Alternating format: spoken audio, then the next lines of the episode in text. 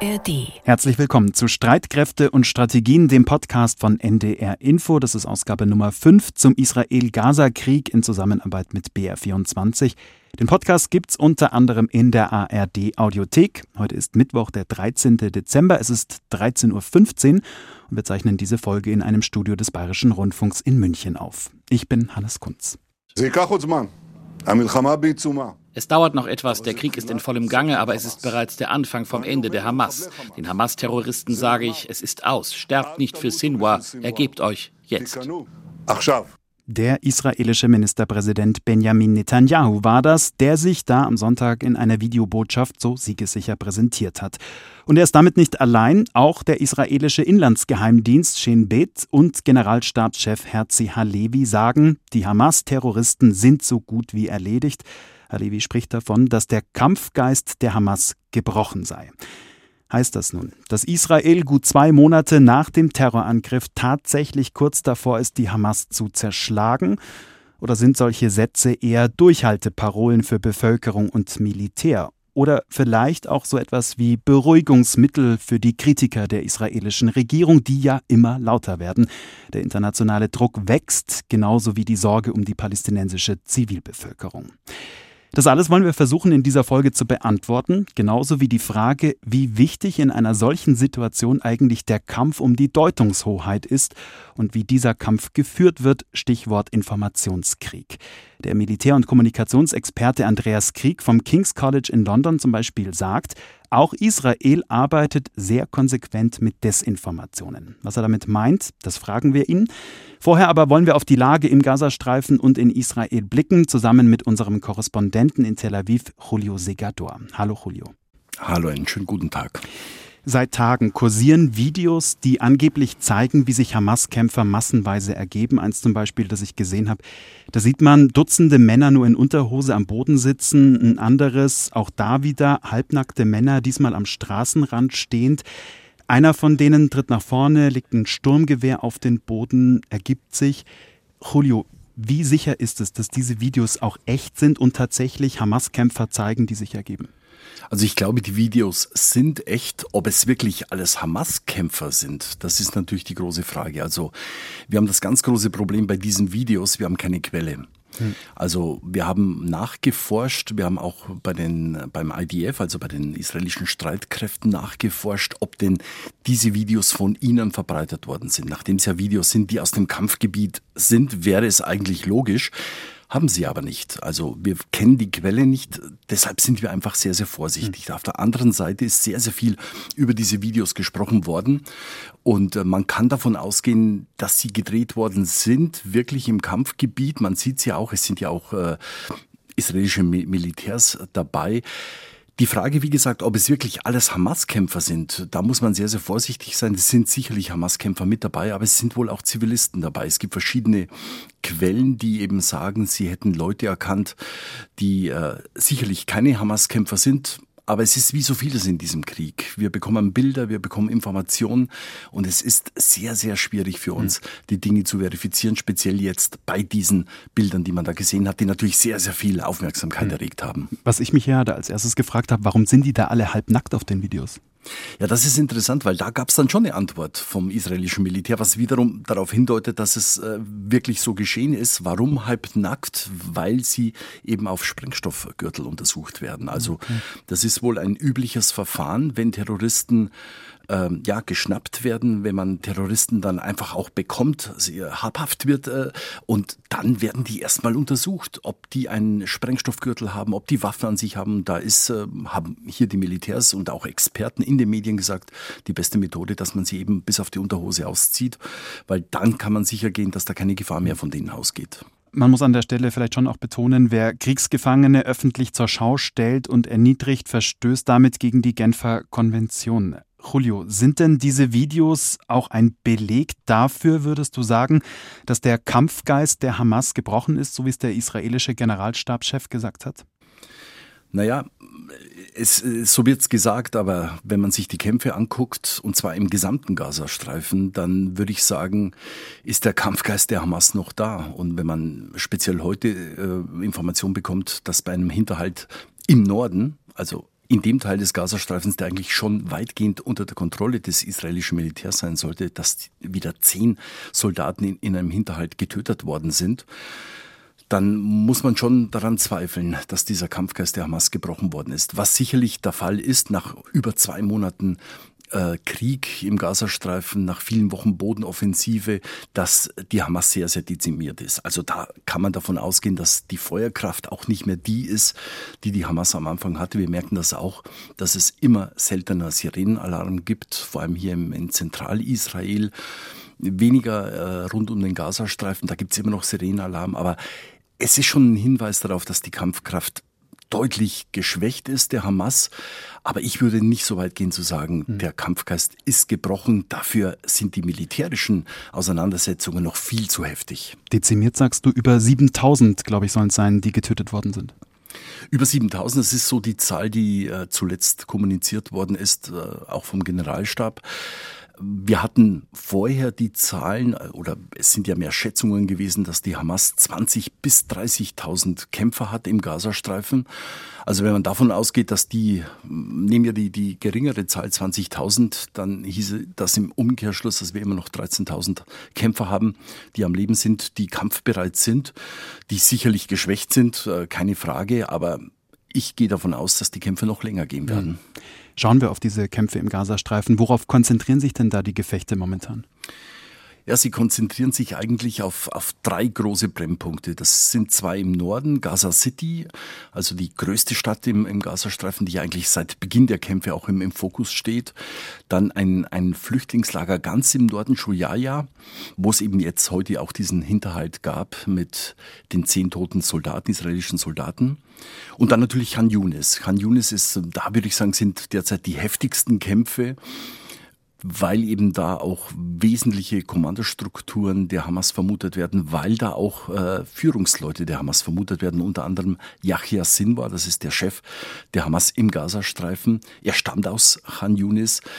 Das sind eigentlich die drei großen Brennpunkte, aber daneben wird natürlich in vielen anderen Orten auch gekämpft. Bis hin in Rafah, ganz im Süden. Auch da gibt es immer wieder Kämpfe, was schwierig ist aufgrund der humanitären Situation, weil dort sehr, sehr viele Menschen sind, weil dort ja eigentlich auch die Hilfstransporte in den Gazastreifen reinfahren sollen. Und das ist natürlich dann schwierig, wenn die Kämpfe so heftig sind. Nun gibt es ganz äh, aktuell Berichte darüber, dass das israelische Militär die Flutung der Hamas-Tunnel testet. Wie läuft denn das ab? Ja, das sind auch Meldungen, die wir so eigentlich gar nicht verifizieren können. Es gab ja vor einigen Tagen die Meldungen, dass im Norden des Gazastreifens mehrere Pumpanlagen installiert worden sind, um eben möglicherweise äh, hier äh, die Tunnel zu fluten mit Meerwasser. Das wurde eigentlich weder bestätigt noch dementiert.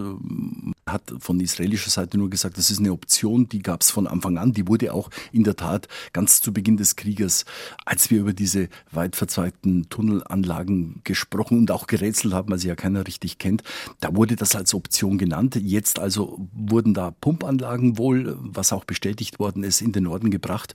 Ob jetzt wirklich damit begonnen worden ist, diese Tunnelanlagen zu fluten, ob möglicherweise auch aus Testgründen erst einmal.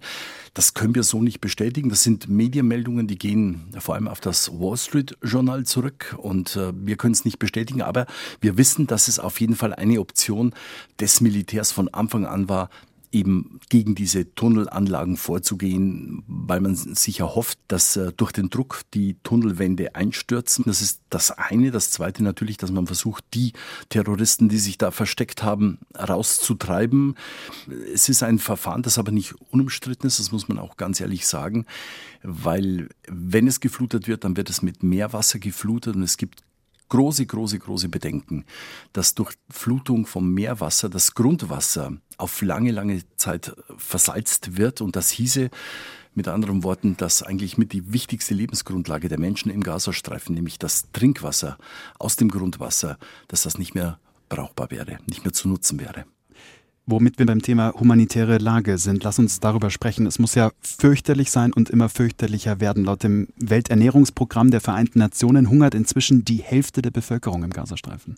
Ja, ob es wirklich die Hälfte ist, ich, ich weiß es nicht. Das sind auch Zahlen, die wir so natürlich nicht verifizieren können. Aber von unseren Mitarbeitern, die ja nach wie vor im Gazastreifen sind, bekommen wir eigentlich eine ähnliche Einschätzung gespiegelt und äh, ich kann mir das sehr, sehr gut vorstellen. Wir wissen, dass etwa 1,8, möglicherweise sogar 1,9 Millionen Einwohner aus dem Gazastreifen inzwischen Binnenflüchtlinge sind. Das heißt, die sind nicht mehr in ihren Wohnungen, in ihren Häusern, die leben in Zeltstätten, die leben teilweise am Strand, schlafen jetzt auf dem Sand, wie wir äh, auch erfahren haben. Also es ist eine wirklich sehr, sehr schwierige humanitäre Situation, Dazu kommt natürlich, dass es an allem fehlt, an Nahrungsmitteln, an Trinkwasser.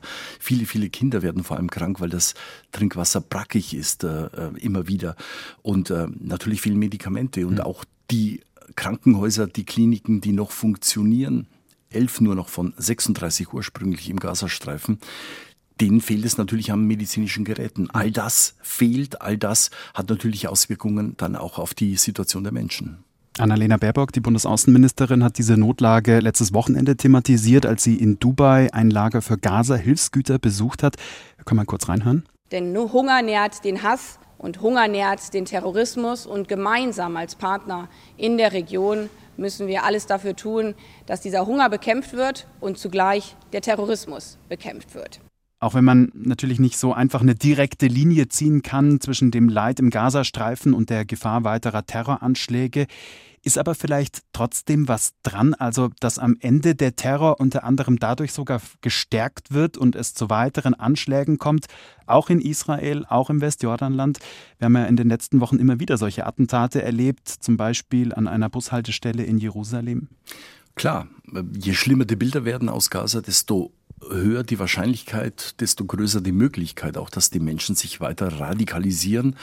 Und wir reden hier über, über, über Menschen aus der Westbank, also aus dem Westjordanland. Wir reden über die Hamas-Kämpfer, die im Libanon, im Südlibanon sind, über die Hisbollah. Also es, da gibt es ja sehr, sehr viele Beispiele von Gruppen von Menschen, die sich weiter radikalisieren können, je schlimmer eben die Situation wird. Ähm, deshalb steigt ja der Druck auch auf die israelische Regierung, weil das Zeitfenster, wo sie militärisch so hart weiter vorgehen können, eigentlich immer kleiner wird, weil weltweit der Aufschrei auch immer lauter wird. Und äh, wir haben ja zuletzt jetzt auch äh, aus den USA äh, Joe Biden, den Präsidenten, gehört, der gesagt hat, äh, es wird immer schwieriger, dass die Weltöffentlichkeit dieses harte militärische Vorgehen akzeptiert. Und so ist das auch. Und deshalb weiß man das sehr, sehr gut hier in Israel und deshalb auch dieser wirklich große militärische Druck, der jetzt ausgeübt wird, wo versucht werden soll, in kurzer Zeit möglichst viel militärisch zu gewinnen. Ja, und nicht nur die, die USA gehen so ein bisschen auf Distanz, was du gerade schon gesagt hast, auch der Ton von Bundesaußenministerin Baerbock hat sich schon verändert. Zugleich möchte ich unterstreichen, dass eben nicht nur die Versorgung eine zentrale Rolle spielt, sondern die israelische Armee muss die Zivilisten in Gaza besser schützen. Es reicht nicht aus, allein theoretisch zu sagen, dass sie sich in Schutz begeben sollen, wenn de facto kein Schutz vor Ort möglich ist.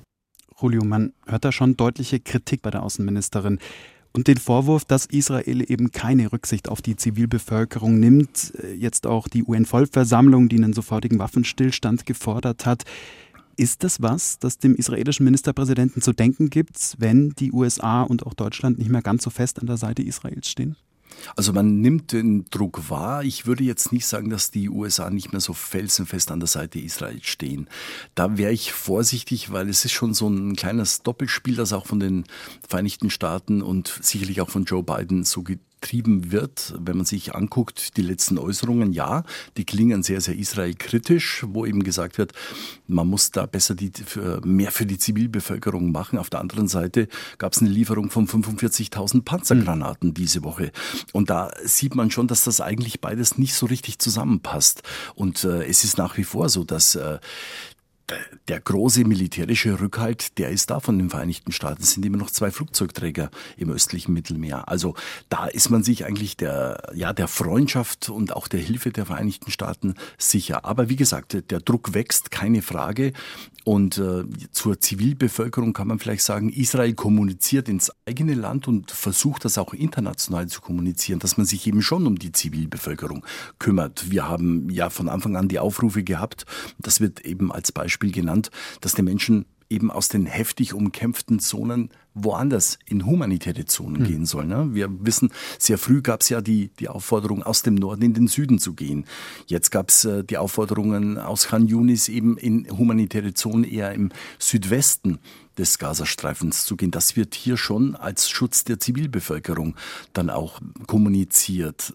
Aber man muss ganz klar sagen, dass natürlich der bisherige Kriegsverlauf eigentlich nur den Schluss zulässt, dass eben nicht so viel Rücksicht hm. genommen wird auf die Zivilbevölkerung. Vielleicht noch ganz kurz, weil ähm, es gibt eine, eine Arbeit eines Soziologieprofessors, der einfach mal die ersten vier Wochen untersucht hat des Kriegsverlaufes und hat diesen Krieg verglichen mit äh, vier anderen Kriegen, die es hier gab in den vergangenen 15, 20 Jahren. Und er kommt ganz klar zu dem Ergebnis, dass die Zahl der zivilen Opfer deutlich höher ist, zum Teil um ein Drittel höher ist als bei anderen Kriegen. Woran liegt das? Im Grunde liegt es daran, dass Israel sehr, sehr schnell reagiert hat auf diesen verheerenden Überfall am 7. Oktober der Hamas. Das heißt, man hatte wenig Zeit, sich hier konzeptionell zu überlegen, wie führt man Krieg gegen die Hamas im Gazastreifen. Das ist ein Punkt. Der zweite ist, man hat die Entscheidung getroffen innerhalb der Regierung und vor allem innerhalb des Generalstabs, dass man gesagt hat, wenn wir Kenntnis haben, dass irgendwo führende Hamas-Leute sind, dass Kämpfer sind, dann wird bombardiert. Und man nimmt eben dann auch in Kauf, dass wenn zum Beispiel so ein, so ein Hamas-Kämpfer in einem Hochhaus ist, dass eben dann das gesamte Hochhaus bombardiert wird und dass es da zivile Opfer gibt. Also das sind, das sind Dinge, die auch so kommuniziert worden sind, dass man radikal wirklich vorgeht gegen die Hamas-Leute. Man will sie zerschlagen, die Hamas. Das ist ja eins dieser Kriegsziele. Und das heißt im Umkehrschluss, aus, wenn es nicht so formuliert wird, aber es das heißt im Umkehrschluss, dass man natürlich weniger Rücksicht hm. nehmen kann auf die Zivilbevölkerung. Und wenn Netanyahu jetzt sagt, das ist der Anfang vom Ende der Hamas, sei jetzt mal dahingestellt, ob das stimmt oder nicht, du bist da eher skeptisch. Aber ist es auch eine Botschaft in Richtung seiner Kritiker nach dem Motto, seht her, der Erfolg gibt uns recht, es braucht auch diese Kompromisslosigkeit? Es ist eine Botschaft, die nach Israel gerichtet ist, an die, eigenen, an die eigene Bevölkerung.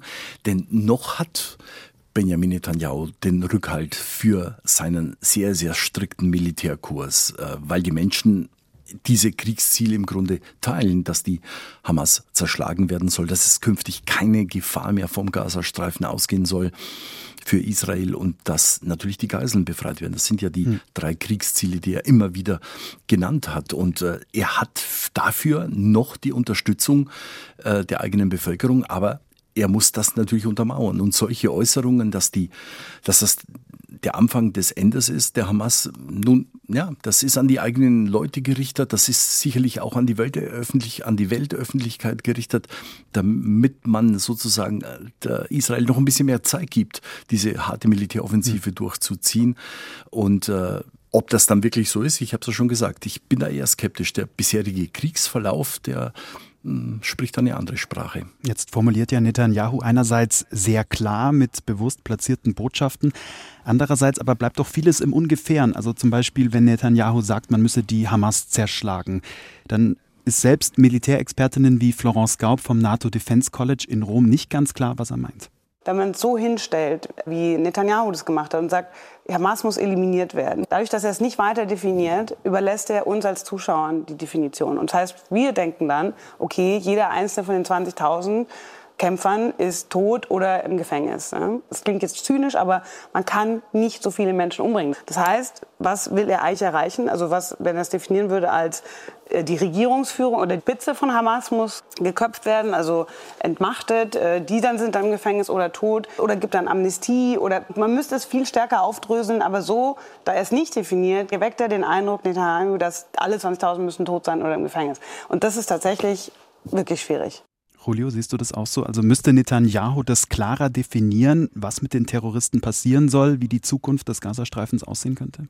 Ich würde sogar noch einen draufsetzen, was äh, Florence Gaub gesagt hat. Auch wenn man wirklich diese 20.000 Hamas-Kämpfer die gerechnet werden, äh, wenn man die tötet und ausschaltet. Die Hamas wird weiter existieren. Sie existiert ja jetzt auch in Katar, sie existiert sicherlich in Ägypten, sie existiert im Libanon, also sie existiert in der Westbank im Übrigen, wo es ja auch Hamas-Leute gibt. Also die Hamas, das sind ja nicht nur die Kämpfer mhm. im Gazastreifen, sondern die Hamas ist eine Terrororganisation, die sehr, sehr gut vernetzt ist in vielen anderen Ländern, die ja auch Unterstützung hat.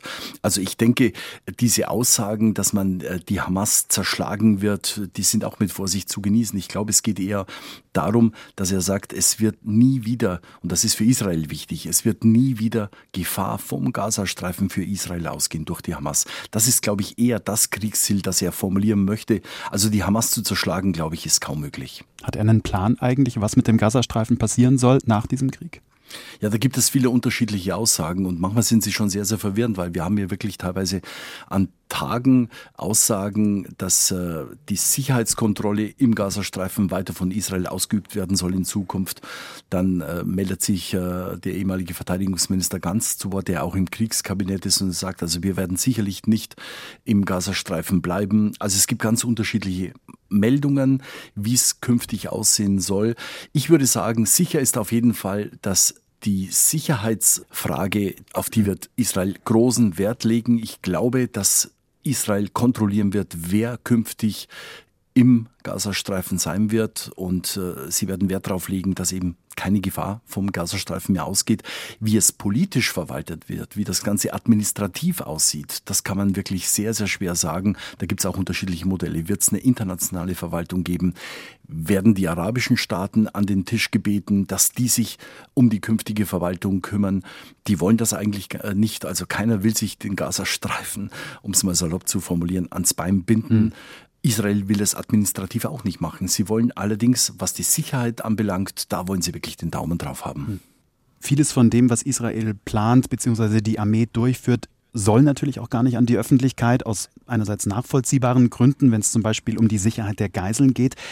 Anders sieht es aber aus, wenn es um den Vorwurf möglicher Kriegsverbrechen geht. Es gibt ja aktuell Berichte, wonach Israel im Libanon von den USA gelieferte weiße Phosphormunition eingesetzt haben soll. Das interessiert auch unsere Hörerinnen und Hörer. Viola Valley hat uns gemeldet. Sie schreibt, Liebes Streitkräfteteam, immer mal wieder taucht die Behauptung auf, Israel würde Phosphorbomben einsetzen, falls es den Tatsachen entspricht. Was rechtfertigt diesen Einsatz von Phosphor? Wie steht Israel zu diesen Vorwürfen? Und vor allem, weshalb findet es kaum Beachtung in der deutschen Berichterstattung? Julio, was kannst du uns darüber sagen? Also vielleicht zu dem letzten Punkt. Wir haben darüber berichtet. Also insofern ist es in äh, Teil unserer Berichterstattung gewesen sowohl beim Hörfunk als auch beim Fernsehen. Es stimmt, es stimmt, es wurde weißer Phosphor vor wenigen Tagen eingesetzt im Libanon, aber die äh, israelischen Streitkräfte haben betont, dass eben keine zivilen Einrichtungen damit äh, auch bombardiert wurden. Also es ging wohl um Hisbollah-Stellungen, die vorher Israel angegriffen haben und deshalb gab es diese Luftangriffe. Es gibt auch Fotos davon, wie, wie da eben dieser weiße Phosphor zum Einsatz mhm. kommt. Ähm, man muss dazu sagen, weißer Phosphor ist zwar geächtet, aber es ist meiner Kenntnis nach kein Kriegsverbrechen, ihn einzusetzen. Aber der, er ist geächtet. Es steht der Vorwurf im Raum teilweise von, von Organisationen. Ja. Genau. Nun ist es ja Teil unseres Jobs, Berichte, Meldungen, Bilder, Videos auf ihre Echtheit zu überprüfen. Für euch, wenn ihr über diesen Krieg berichtet, ist es natürlich noch mal viel, viel schwerer auch, weil, das hast du mal an einer anderen Stelle erzählt, euch ganz bewusst Falschinformationen zugespielt werden. Wie schwer ist es denn eigentlich, an einigermaßen gesicherte Informationen zu kommen?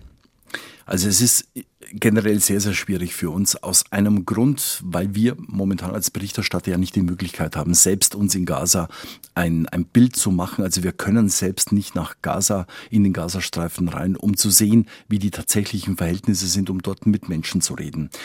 Wir können aber versuchen, natürlich möglichst wahrheitsgetreu äh, zu berichten. Und äh, da, glaube ich, spreche ich auch für meine Kollegen hier von der ARD, dass, dass das uns, glaube ich, sehr, sehr gut gelingt. Ähm, da gibt es verschiedene Möglichkeiten. Wir haben natürlich eigene Mitarbeiter im Gazastreifen. Das ist, glaube ich, das Wichtigste, dass wir bei vielen Dingen, hm, du hast eben gesagt, dass uns ja viel zugespielt wird, das stimmt, und zwar von beiden Seiten, von der Hamas, aber natürlich auch von den israelischen Militärs, dass wir immer die Möglichkeit haben, unsere Mitarbeiter anzusprechen, ob sie das so auch verifizieren können. Und äh, ein schönes Beispiel ist, als es darum ging, dass die ersten Hilfslieferungen reinkommen, da gab es Meldungen, die ersten LKW haben die Grenze passiert. Wir haben unsere Mitarbeiter angesprochen, die sagten, nee, da ist noch kein LKW über Rafah in den Gazastreifen reingefahren. Also wir können da Dinge verifizieren.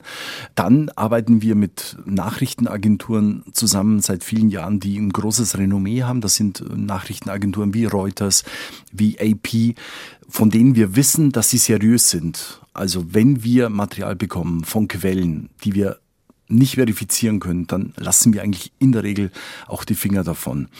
Und dann würde ich sagen, ähm, die meisten der Korrespondenten hier waren bereits im Gazastreifen. Das heißt, sie kennen das Gebiet auch. Das ist ja auch wichtig, wenn du Dinge einschätzen musst. Natürlich ist der Gazastreifen jetzt weitgehend zerbombt. Das ist nicht mehr das Gaza, das wir als Korrespondenten noch äh, kannten. Eine Kollegin von uns aus dem Studio, die war noch am 7. September, also genau einen Monat vor diesem Terroranschlag im Gazastreifen, hat da Interviews geführt. Äh, der Gazastreifen sieht jetzt ganz anders aus, aber ich glaube, es ist schon wichtig, wenn wir selber dort waren und, und die Verhältnisse so ein bisschen auch kennen, und ähm, ja, und, und dann würde ich äh, sagen, als, als vierte Stufe ist es auch der gesunde Menschenverstand. Mhm. Es gibt viele Dinge, die uns vorgesetzt werden, wo wir sagen, das kann eigentlich gar nicht sein. Und, und da spielen natürlich jetzt, äh, spielen die modernen Möglichkeiten, die es gibt, vor allem durch, durch KI, also durch äh, künstliche Intelligenz, spielen dann eine große Rolle, weil eben sehr, sehr viele Bilder, Filme etc., teilweise Tonaufnahmen, die werden verfälscht durch mhm. KI. Und da müssen wir wirklich einfach sehr, sehr darauf achten, dass, dass die Dinge dann auch äh, einigermaßen logisch und, und nachvollziehbar sind für uns. Nicht einfach, kann ich mir vorstellen, aber ihr macht auf jeden Fall einen tollen Job. Vielen, vielen Dank, lieber Julio, und Grüße nach Tel Aviv. Alles klar. Vielen Dank. Dieser Israel-Gaza-Krieg ist also auch ein Kampf um die Deutungshoheit, um Bilder und Informationen. Wer sich da welcher Mittel bedient, das kann uns Andreas Krieg sagen. Er forscht am King's College in London und ist nicht nur Experte für Militär, sondern eben auch für Kommunikationsfragen. Schönen guten Tag nach London. Schönen guten Tag. Sie haben ja viel zu dem Begriff Informationskrieg publiziert. Fangen wir doch mal ganz basic an. Was ist denn das überhaupt ein Informationskrieg?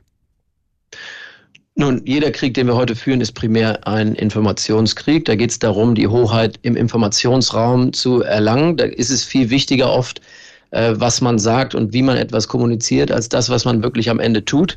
Ähm, Israel hat schon seit Jahren immer wieder Probleme in all seinen Konflikten gehabt, dass die Deutungshoheit dann im Ende nicht mehr von israelischer Seite ausgeht, sondern eben von der, einer globalen Öffentlichkeit. Und das, was Israel eben versucht zu erreichen am Boden, so in der Weltöffentlichkeit nicht wahrgenommen wird.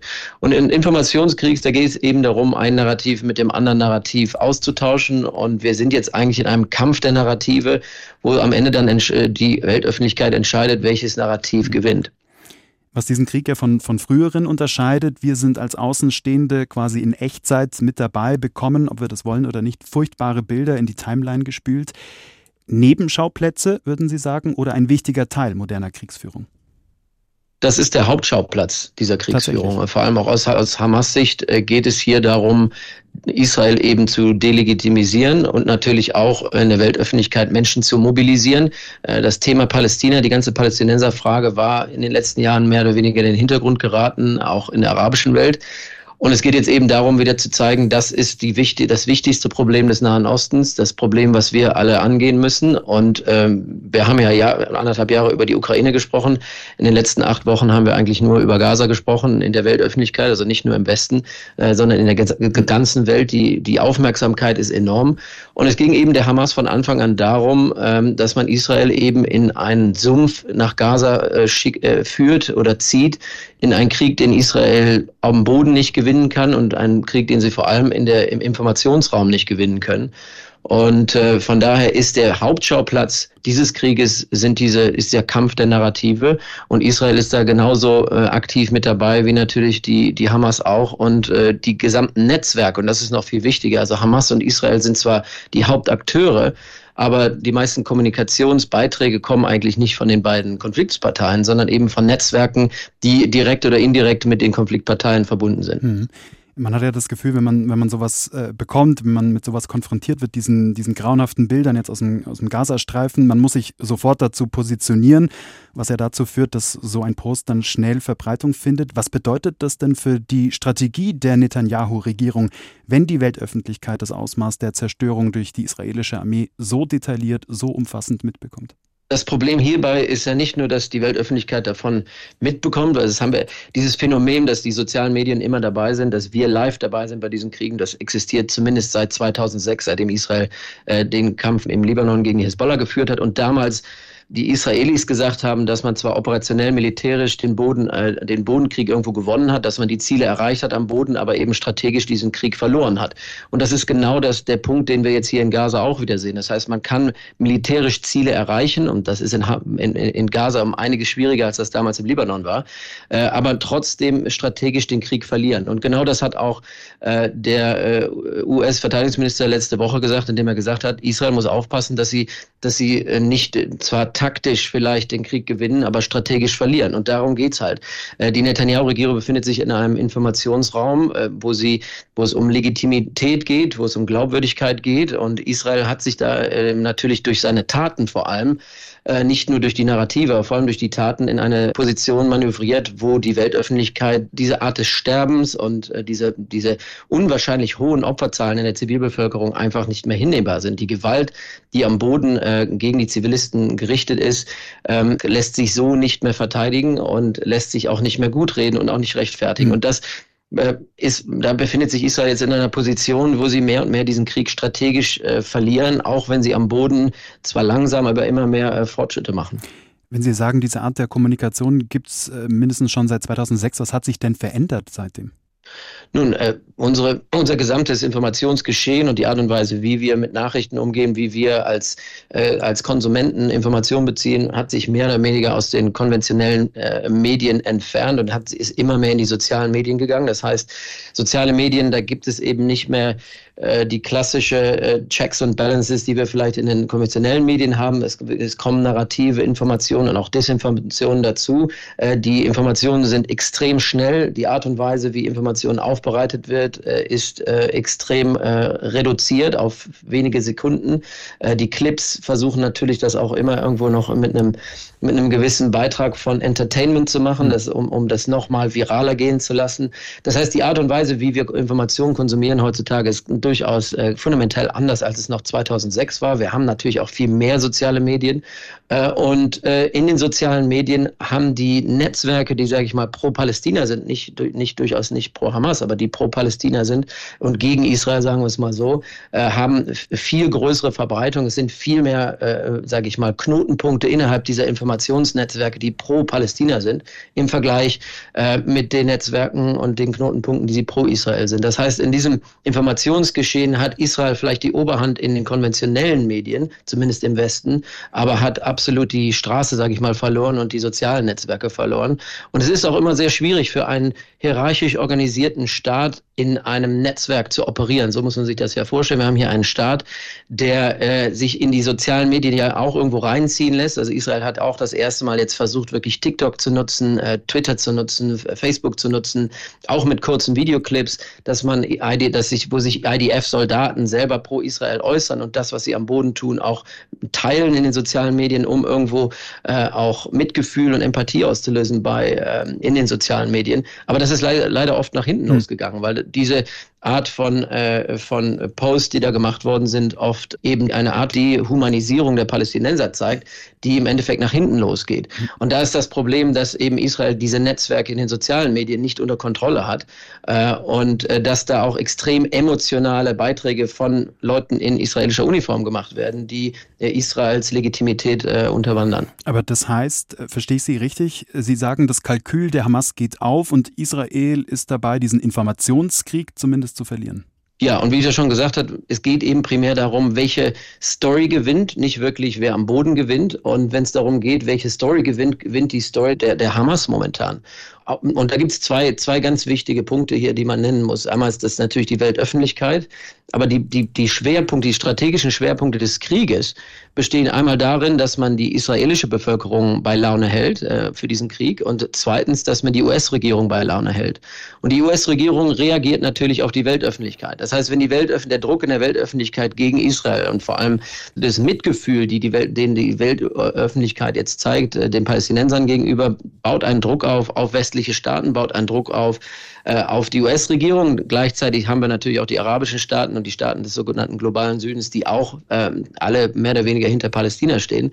Dass die jetzt auf einmal Druck ausüben, auf die Amerikaner da Stellung zu beziehen, heißt, dass die Amerikaner auch äh, in den nächsten Wochen diesen Krieg nicht weiter so dulden können, wie er jetzt geführt wird. Und das wird wiederum dazu führen, dass Druck ausgeübt wird auf die Israelis und auf die mhm. israelische Regierung. Das heißt, in dem Kontext müssen wir ganz klar sagen, dass dieser Krieg sehr wahrscheinlich strategisch nicht gewonnen wird und dass die Ziele militärisch, dadurch, dass dieser Krieg eben sehr zeitnah wahrscheinlich zum Ende geführt wird, dass die meisten militärischen Ziele nicht erreicht werden können. Zeitnah zum Ende geführt? Wie kommen Sie darauf? Also wenn man sich mit amerikanischen Diplomaten darüber unterhält, ich, ich, bin auch vorgestern erst zurückgekommen aus dem Nahen Osten, hatte auch Gespräche mit, äh, mit Vertretern verschiedener Regierungen aus der Region, aber auch äh, mit amerikanischen Diplomaten. Da scheint sich jetzt so ein Konsens aufzubauen, dass man sagt, dass man äh, vor Weihnachten oder bis zum Ende dieses Jahres spätestens diesen Krieg in die nächste Phase äh, bringen muss. Das heißt, in einer Phase, wo das operationelle, operationelle Tempo nicht mehr das ist, was es heute ist, dass die Luftschläge eingestellt werden müssen, dass Israel sich zurückzieht und dass es vielleicht ein längerfristiges, einen längerfristigen Waffenstillstand gibt. Einfach weil das Morden und das Sterben, so wie es jetzt gerade stattfindet, nicht weiter stattfinden kann. Und ähm, deswegen ja auch die Intensität. Also Israel, das israelische Militär versteht sich, weiß, dass sie hier gegen die Zeit arbeiten und müssen deswegen so viel, versuchen auch deswegen sehr zeitnah sehr, sehr, sehr viele Ziele zu zerstören. Und das führt natürlich auch wiederum zu sehr viel Kollateralschäden in der Zivilbevölkerung.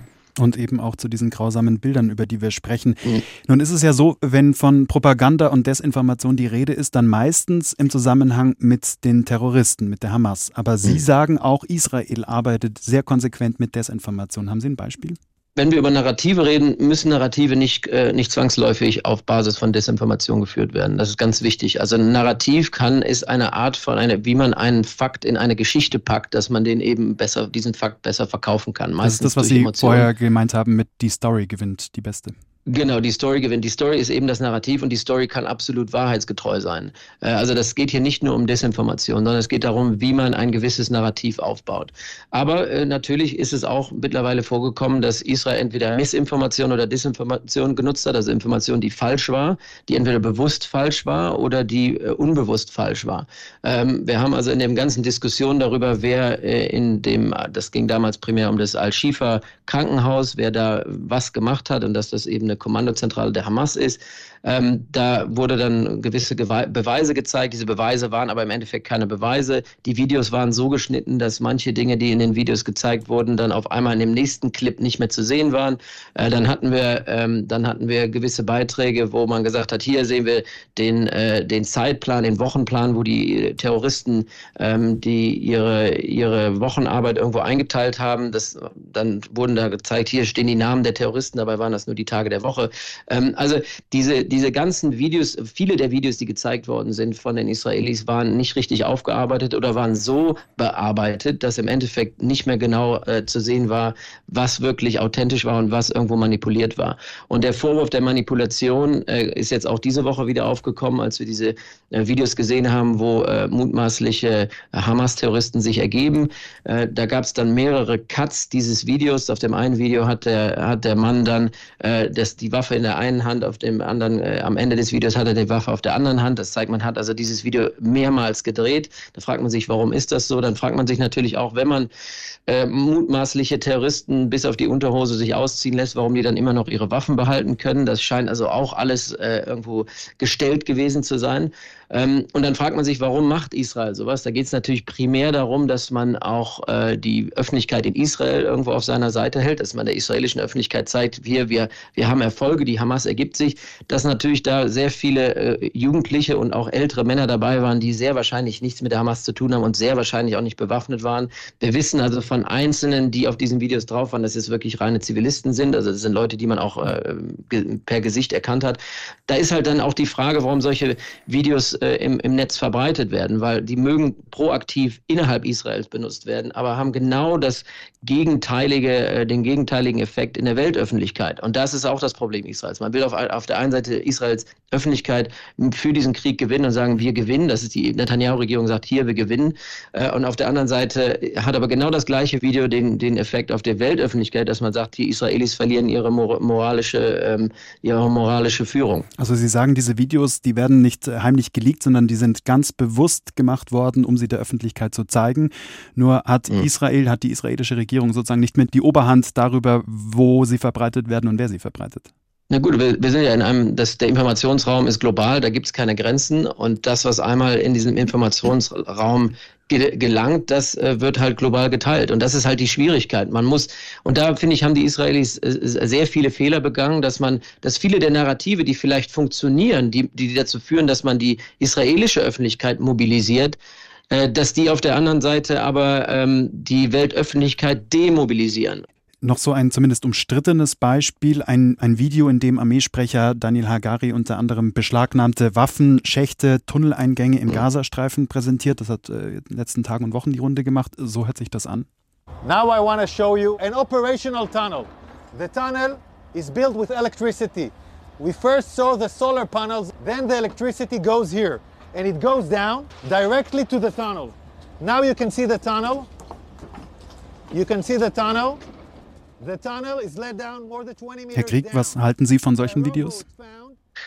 Ich glaube, die Israelis haben mittlerweile selber auch äh, realisiert, dass diese Art von Videos absolut kontraproduktiv sind, weil sie überhaupt nicht abschließend zeigen können und beweisen können, was man beweisen will. Man will ja beweisen, dass, es ging ja damals um die Krankenhäuser, dass diese ganzen Krankenhäuser Teil eines Netzwerks, vor allem Kommandostruktur der Hamas sind. Das wurde, konnte man nicht beweisen, wurde nicht bewiesen.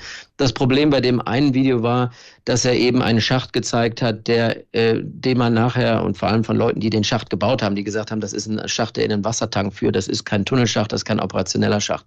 Ähm, dann hatten wir andere Videos, wo, er, wo, wo eben gezeigt wurde, hier, wir haben Waffen gefunden und dann ist Sky News reingegangen, hat ein Video davon gemacht und dann kam BBC, eine halbe Stunde später waren die Waffen aber irgendwo anders hingelegt. Da fragt man sich halt auch, warum das dann so, äh, so äh, stümperhaft gemacht wird. Äh, und das Problem ist, man, dadurch, dass es eben, man kann mit per Video nicht genau beweisen, was der Tunnel ist, warum, was das für ein Tunnel ist, was in dem Tunnel geschehen ist, dann sollte man es lieber lassen äh, weil eben das dazu führt, zu einer Gegenreaktion führt der pro-Hamas äh, oder pro-palästinensischen Netzwerke, die dann sagen ähm, und versuchen, dieses, äh, dieses Video eben auseinanderzunehmen. Und da ist es, glaube ich, besser, gar keine Videos zu verbreiten. Was ist Ihre Erklärung dafür, dass Israel, dass die israelische Regierung das so, wie Sie gesagt haben, stümperhaft macht? Ja, das Problem ist eben in dem Informationsraum die Hoheit zu, zu halten, heißt, dass man natürlich auch dieses, äh, dieses Monster irgendwo immer füttern muss mit Narrativen ähm, und so, sogenannten Beweisen. Äh, das Problem ist, Videos sind dafür sicherlich nicht der richtige Weg. Ähm, und das Problem auf der anderen Seite ist ja, Hamas hat ja auch nichts zu beweisen. Hamas leugnet ja auch nicht, dass diese Tunnel existieren. Ähm, und Israel versucht da auf Teufel komm raus, vor allem eine westliche Öffentlichkeit auf, auf seine Seite zu ziehen auch alle diese, diese Informationen und Narrative sind gar nicht mal so schlimm. Das Problem, was wir eben sehen, und das sagen wir äh, informationstechnisch, ist diese sogenannte Say-Do-Gap. Das ist diese Lücke zwischen dem, was man sagt und dem, was man tut. Und ich glaube, das ist das, was für Israel am, am schädlichsten ist. Man sagt auf der einen Seite, man will Zivilisten schützen, man tut alles, um Zivilisten zu schützen, und dann sieht man eben immer wieder, wie zivile Infrastruktur äh, gezielt äh, gesprengt wird, und zwar nicht nur aus der Luft, sondern am Boden, ohne dass da irgendwelche Hamas-Leute da sind. Ähm, es werden weiter Angriffe geflogen auf Territorien, wo man weiß, dass Zivilisten am Boden sind und dass die Verhältnismäßigkeit nicht eingehalten werden kann. Ähm, und dann sind eben die Beweise, die Videos vom Boden, die gemacht werden, mhm. so viel stärker als das, was man eben in die Kamera sagt in Israel, weil eben das, was man tut, viel schlimmer ist als mhm. das, was man sagt. Informationen, die von Anfang an sehr schwierig einzuordnen waren, waren ähm, die über die Opferzahlen. Die von der Hamas kontrollierte palästinensische Gesundheitsbehörde spricht aktuell von mehr als 18.400 getöteten Menschen im Gazastreifen. Wie glaubwürdig sind diese Angaben? Sehr glaubwürdig. Ähm, die Israelis haben es mittlerweile geschafft, dass die meisten westlichen Medien äh, sagen, dass es eben Hamas äh, produzierte Zahlen sind. Ähm, aber man darf nicht vergessen, die Hamas ist natürlich ein Netzwerk von verschiedenen Komponenten. Das sind nicht nur die Akteure, die eben äh, am Boden kämpfen, sondern eben auch die gesamte Verwaltungsstruktur des Gazastreifens wird irgendwo von der Hamas kontrolliert. Was wir aber sagen können, in, wenn man uns zurückschaut über die letzten Jahre, diese Zahlen, die eben aus dem Gesundheitsministerium aus Gaza kommen, haben sich im Nachhinein immer als sehr akkurat akkurat äh, äh, herausgestellt. Gleichzeitig sind auch die Zahlen, die die Israelis selber rausgeben, über die zivilen Opfer sehr nah an den Zahlen, die auch von der, äh, von der Gesundheitsbehörde in Gaza verbreitet wird. Also von daher sind die sehr, sehr glaubwürdig. Wir haben ganz zu Beginn dieser Folge die Frage aufgeworfen, ob denn die jüngsten Aussagen des israelischen Ministerpräsidenten, also das ist der Anfang vom Ende der Hamas oder auch die des Generalstabschefs, der gesagt hat, der Kampfgeist der Hamas sei gebrochen, ob solche Sätze wirklich eine Zustandsbeschreibung sind oder ob dahinter nicht eher eine bestimmte kommunikative Absicht steckt. Was sagen Sie? Also alle Experten, die sich das anschauen, genauso auch viele der israelischen Militärs sind sehr skeptisch, dass man militärisch diese Ziele erreichen kann, eben die Hamas zu zerschlagen. Äh, das ist Teil, und da muss man auch ganz klar sagen, Israel spricht nicht mit einer Stimme. Die IDF ist ein anderer Akteur als die Sicherheitsbehörden und die sind wiederum ein anderer Akteur als der Premierminister und der ist wiederum ein anderer Akteur als viele der Politiker in dem Kriegskabinett. Alle von diesen Akteuren haben ihre eigenen Interesse und auch ihre eigenen Kommunikationskanäle. Und wichtig ist hier zu verstehen, dass Premierminister Netanyahu um sein eigenes Überleben kämpft, politisch gesehen. Und er versucht hier ein Narrativ aufzubauen des Sieges, dass man sagt, wir haben unsere Ziele erreicht, weil er weiß, er kämpft gegen die Uhr und in den nächsten Wochen muss dieser Krieg irgendwo zu einem Ende geführt werden. Und das muss er den Israelis verkaufen. Und da fängt er jetzt schon an, präventiv zu sagen, wir haben, wir haben unsere Ziele erreicht, wir haben die Israel, wir haben die Hamas ausgemerzt, wir haben sehr viele Kämpfer gefangen genommen. Wenn man das am Boden vergleicht mit den Zahlen, die sehr schwierig sind zu verifizieren, natürlich gehen wir aber eher eher davon aus, dass vielleicht 10 bis 20 Prozent der Kämpfer getötet oder gefangen genommen worden sind und sehr viele der Kämpfer eben noch unterirdisch sich befinden und auch diese Tunnelsysteme noch nicht zu dem Maße zerstört worden sind, wie Israel das eigentlich vorhatte. Und was bedeutet das? Langfristig gesehen, dass dieser Krieg, wie gesagt, A, strategisch nicht gewonnen wird, dass es, wenn es da keine Alternative zur Hamas gibt und wenn man vor allem nicht daran arbeitet, die Palästinenser auf seine Seite zu ziehen, dass wir in ein paar Jahren eine ähnliche Situation haben und dann vielleicht äh, den nächsten großen Gazakrieg haben. Und das kann natürlich für die Israelis auch nicht der Sinn der Sache sein, ähm, sondern man braucht eine Regierung der moderaten Kräfte in, in Israel, die eben das Problem wirklich bei der Ursache am Schopf packen und sagen, wir wollen eine Zwei-Staaten-Lösung aufbauen, wir wollen den Palästinensern Hoffnung geben äh, und eine Alternative anbieten zu den Radikalen der Hamas. Und äh, diese Alternative muss eben gestützt werden. Und das passiert eben nicht, wenn man, indem man Zivilisten tötet, sondern das führt wiederum zur Radikalisierung. Äh, und diese Radikalisierung, die jetzt durch diesen Krieg entsteht, da ist eine ganz neue Generation von Kämpfern, die natürlich kein anderes Ziel haben wird, als Israel zu zerstören. Sie blicken relativ pessimistisch da in die Zukunft. Absolut. Also die Zukunft sieht nicht äh, rosig aus. Ich habe immer noch ein wenig Hoffnung, dass äh, am Verhandlungstisch in den nächsten Wochen auch mit katarischer Vermittlung da vielleicht ein längerfristiger Waffenstillstand zustande kommt. Ähm, aber natürlich ist dann immer noch die Frage, wie viel von Hamas bleibt, wie viel von der Hamas-Idee verbleibt im Gazastreifen. Und ähm, die Israelis haben, wie gesagt, überhaupt keine Strategie, wie sie da vorgehen, sondern sie sagen, operationell, militärisch wollen wir das erreichen, aber wir versuchen eben überhaupt nicht politisch und langfristig zu agieren. Die einzige Hoffnung, die ich habe, ist, dass, dass Bibi Netanyahu sich irgendwann zurückziehen muss politisch und dass es dann moderate Kräfte gibt, die, die sag ich mal, die Mehrheit in Israel sind, ähm, die dann agieren können und wirklich auch eine politische Lösung für die Gesamtfrage Palästinas äh, anbieten können zumindest ein bisschen Hoffnung am Schluss. Herr Krieg, ich danke Ihnen. Viele Grüße nach London. Danke. Und das war's mit dieser Nahost-Sonderausgabe von Streitkräfte und Strategien von NDR Info, produziert von BR24 in München. Redaktion Veronika Süß und Florian Haas. Ich bin Hannes Kunz. Die nächste Folge über den Krieg gegen die Ukraine kommt dann am Freitag, dann wieder von und mit den Kolleginnen und Kollegen aus Hamburg. Und zum Schluss habe ich noch einen Hörtipp für euch. Auch der Podcast Lost in Nahost hat sich damit beschäftigt, woher wir wissen, welche Bilder wahr sind und welche nicht. Meine Kollegin Ann-Kathrin Wetter spricht darüber unter anderem mit einer Faktencheckerin des BR. Julia, dieser Vorfall mit dem Krankenhaus, ihr habt das als Team, als sich die ganze Welt gefragt hat, wer hat da wann wen beschossen, habt ihr als Team vom Faktenfuchs eine Analyse zugemacht. Wie geht ihr bei sowas denn vor? Also das war tatsächlich auch für uns ein Fall, wo wir einfach gemerkt haben als Team, da kommt man auch sehr schnell an seine Grenzen, gerade wenn man eben auch so weit entfernt ist, wenn man nicht vor Ort ist. Was wir dann eben versuchen und was in dem Fall die Kollegen ähm, versucht haben, die daran beteiligt waren, die haben sich verschiedene Videos angeschaut, die kursierten und die haben sich dann insbesondere ein Video von Al Jazeera angeschaut, das sehr weit ähm, wohl sich verbreitet hat und haben dann eben versucht ähm, zu plausibilisieren. Darauf waren verschiedene Raketen äh, zu sehen und dann auch Explosionen und man hat dann eben versucht ähm, zu schauen, von wo wurde das aufgenommen und ist diese Perspektive nachvollziehbar, ist da das zu sehen, was tatsächlich auch gesagt wird, dass da zu sehen ist, also in dem Fall dieses Krankenhaus und eben der Parkplatz daneben, von dem schon gesprochen wurde. Die Folge von Lost in Nahost verlinken wir euch in den Shownotes.